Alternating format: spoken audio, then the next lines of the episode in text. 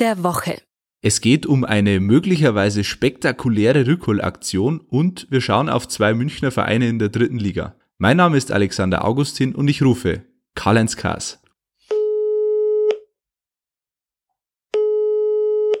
Servus Karl-Heinz. Ja, wunderschönen guten Tag. Servus Alexander. Jetzt äh, ist unter der Woche ein ja, spektakuläres Gerücht aufgekommen. Mario Götze plötzlich im Gespräch beim FC Bayern München. Ähm, was hältst du von diesem Gerücht und vor allem, wäre Mario Götze tatsächlich eine Verstärkung für den FC Bayern? Also da muss man wissen, es gibt ein Zitat von Hansi Flick, ganz aktuell. Götze ist im Moment keine Option.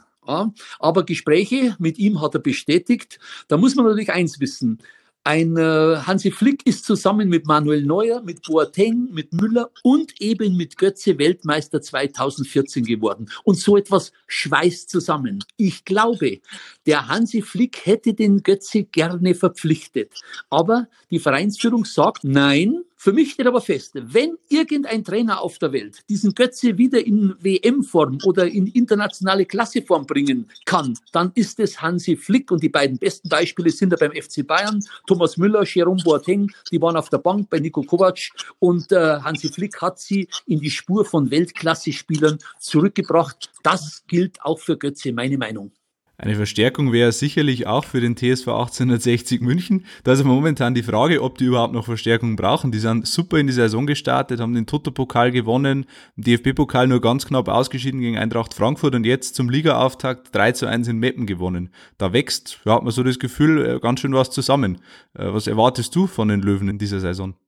Ja, absolut. Also Sieg in Meppen, da läuft's mir heute noch kalt den Rücken runter. Ich erinnere mich immer an den Juni 94, einer meiner größten Einsätze für den Bayerischen Rundfunk. Ich durfte ins Emsland fahren und diesen 1 zu 0 Sieg durch das frühe Packultor äh, gegen Meppen äh, berichten in heute im Stadion. Die Spieler damals Maurer, Miller, Keller, May, Winkler, der, der Störznofecker und so weiter, die waren alle klasse. Ja, die Löwen haben einen super Start gehabt. Jetzt Magdeburg zu Hause.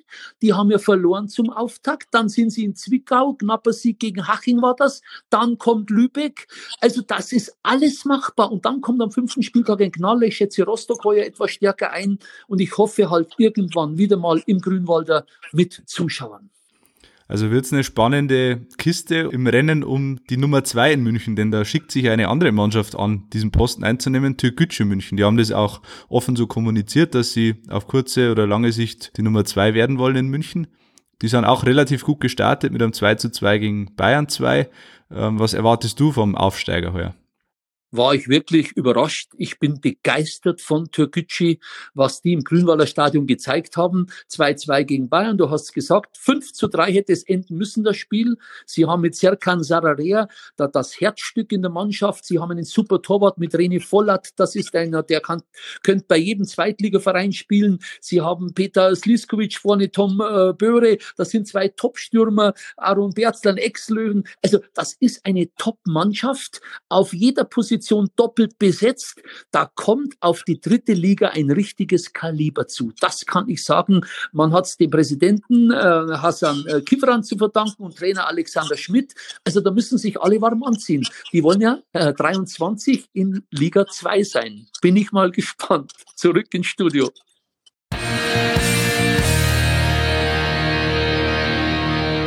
Fragen, Anregungen oder Kritik? Dann schreibt uns gerne an heimatsport.pmp.de und abonniert gerne den heimatsport.de Podcast.